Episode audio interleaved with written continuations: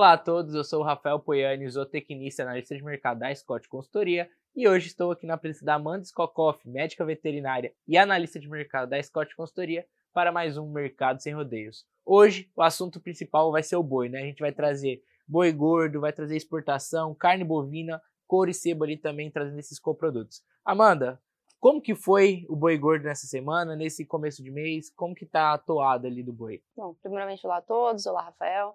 É, nessas últimas semanas, a gente tem visto, então, né, uma pressão baixista sendo exercida por parte das indústrias, principalmente porque elas estão com umas escalas bem posicionadas, né? A gente viu que essa maior oferta de boiadas contribuiu para o andamento das escalas e, com isso, a pressão baixista tomou força nas últimas semanas. Entretanto, é, esse período final da safra de capim, de capim a gente já está é, bem avançado e, com isso, a gente começa já a observar um equilíbrio entre oferta e demanda. É, essa desova de animais, o período de maior desova já passou, agora a gente começa a ver já os animais entrando para o primeiro giro de confinamento. Então, a cotação do, da, do boi gordo, pensando principalmente no mercado interno, já dá uma estacionada, a gente já começa a ver preços andando um pouco mais de lado. Entretanto, é, a gente ainda tem uma pressão baixista sendo exercida, porque a gente tem uma maior oferta de animais ainda, querendo ou não, então é, as indústrias que acabam sentindo em determinadas praças essa maior oferta ainda pressionam as cotações, justamente por já possuírem aí as escalas bem adiantadas, pelo menos é, normalmente atendendo até uma semana, né? Mas o que a gente observou, principalmente nessa última semana, é que o bom ritmo das exportações ainda dão sustentação para a cotação dos bovinos que tem como destino as exportações realmente. Então, tomando primeiro como referência aí a Praça Paulista, a gente viu que nessa última semana a cotação do bovino com destino à exportação teve uma valorização de R$ reais para arroba. Então a gente já tem um animal negociado a 330 reais para arroba, né? É um preço bem bom se a gente for Isso olhar. nas praças paulistas, né? Isso, na Praça Paulista. E você já puxou ali, falou do bom ritmo de exportações, quatro meses já seguidos de recorde das exportações de carne bovina, né? Isso você tem ali os dados referentes a abril ali, do quanto foi exportado. Foi recorde para o mês, passou o ano de 2021, né? Abril de 2021. Então, como que esse bom ritmo resultou? O quanto que esse bom ritmo resultou de exportação? É, as expectativas eram realmente para mais um recorde, então, como você disse, já são quatro meses consecutivos. É, em abril, a gente teve um embarque de 157,5 mil toneladas de carne bovina in natura. É, esse volume, se a gente comparar com abril de 2021, foi um volume 25% maior. Então, a gente vê que esses embarques realmente seguem numa toada muito boa.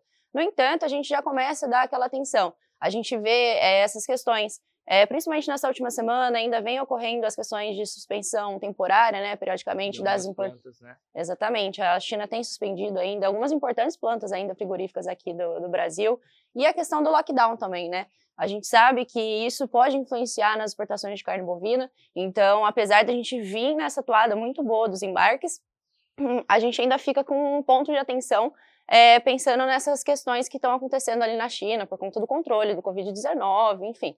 É, isso pode realmente trazer um cenário um pouco adverso aqui para a gente. E assim, Amanda, é, esse bom ritmo de exportação, esse maior volume exportado, tem afetado o preço da carne aqui no mercado interno?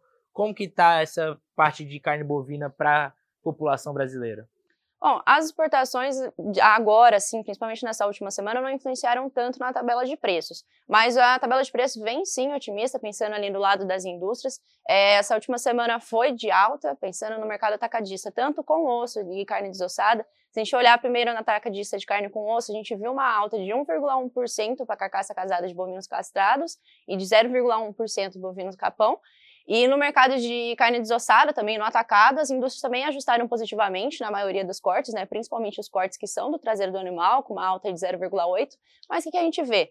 É, o consumo ainda está fragilizado, as margens vinham pressionadas há um tempo atrás, né? então as indústrias, principalmente pensando no mercado interno, operavam com margens ajustadas e eles têm se aproveitado desses picos de consumo para fazer um movimento de alta, tentar aliviar essas margens que estavam operando um pouco mais pressionadas. Então, principalmente agora, primeira semana do mês, é, historicamente, a gente tem aí um consumo relativamente Dia melhor, das né? chegando também, né? Com certeza. Então, essas comemorações, então a gente viu aí os cortes de traseiro valorizando 0,8%, é aquela expectativa de um churrasco, uma reunião familiar. Exatamente, né? Juntar ali todo mundo para comer uma carne, né? Exato. Aproveitando só ali que você falou, exportação em alta, carne bovina em alta, eu vou trazer ali alguns coprodutos, vou trazer o sebo, principalmente, que está em alta também. É, apesar do aumento da oferta de óleo de soja no, no mercado nacional por conta do avanço da colheita, hoje 93,9% das lavouras de soja já foram colhidas, é, o preço do óleo de soja segue firme e isso vem impactando no sebo. Somado também a uma maior demanda por parte das indústrias de biodiesel, fizeram com que o preço do sebo também ficasse firme para essa última semana. Trazendo aqui alguns preços, no Brasil Central, hoje o sebo ele é cotado a 7,75 por quilo, esse valor já livre de impostos, uma alta de 2% frente à semana anterior. E no Rio Grande do Sul, 7,70, uma alta de 1,3% frente à semana anterior. E a expectativa é que o preço do óleo de soja se mantenha firme no mercado nacional e no mercado internacional, apesar da maior oferta no mercado, e isso resulte também em firmeza nos preços do sebo para essa próxima semana ou para essa primeira quinzena de maio. Bom, você tem falando aí do sebo, o sebo vem então nesse ritmo bom, mas e o couro? O que, que você trouxe para gente? Aí o couro já é um, já está em um sentido oposto, né, do que já foi tratado aqui hoje.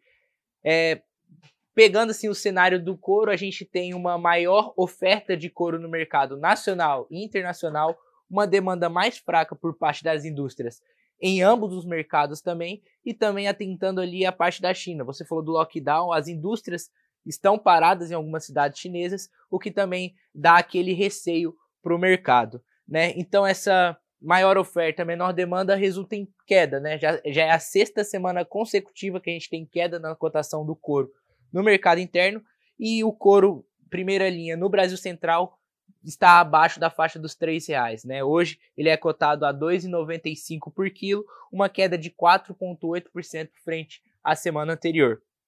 Já no Rio Grande do Sul, o couro está cotado ainda a R$ reais por quilo, uma queda de 6,3% frente à semana passada.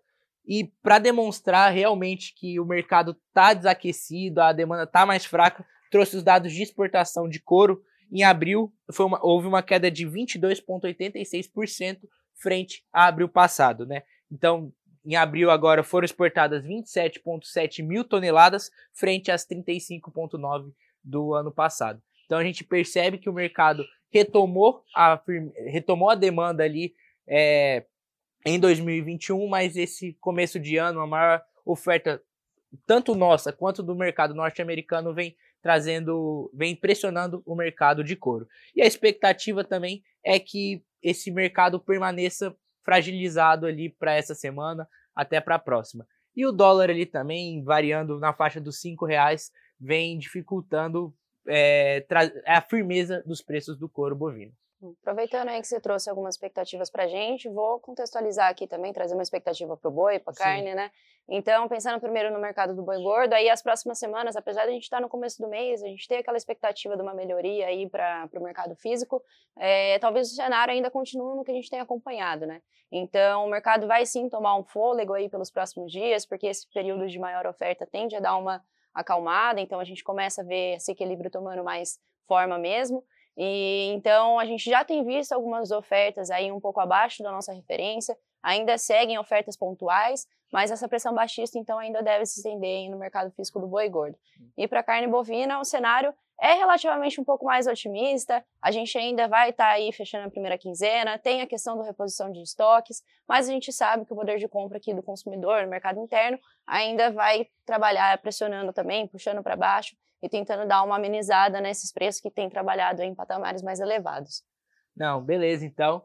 Agradeço a todos, muito obrigado e até a próxima. Obrigada e até a próxima.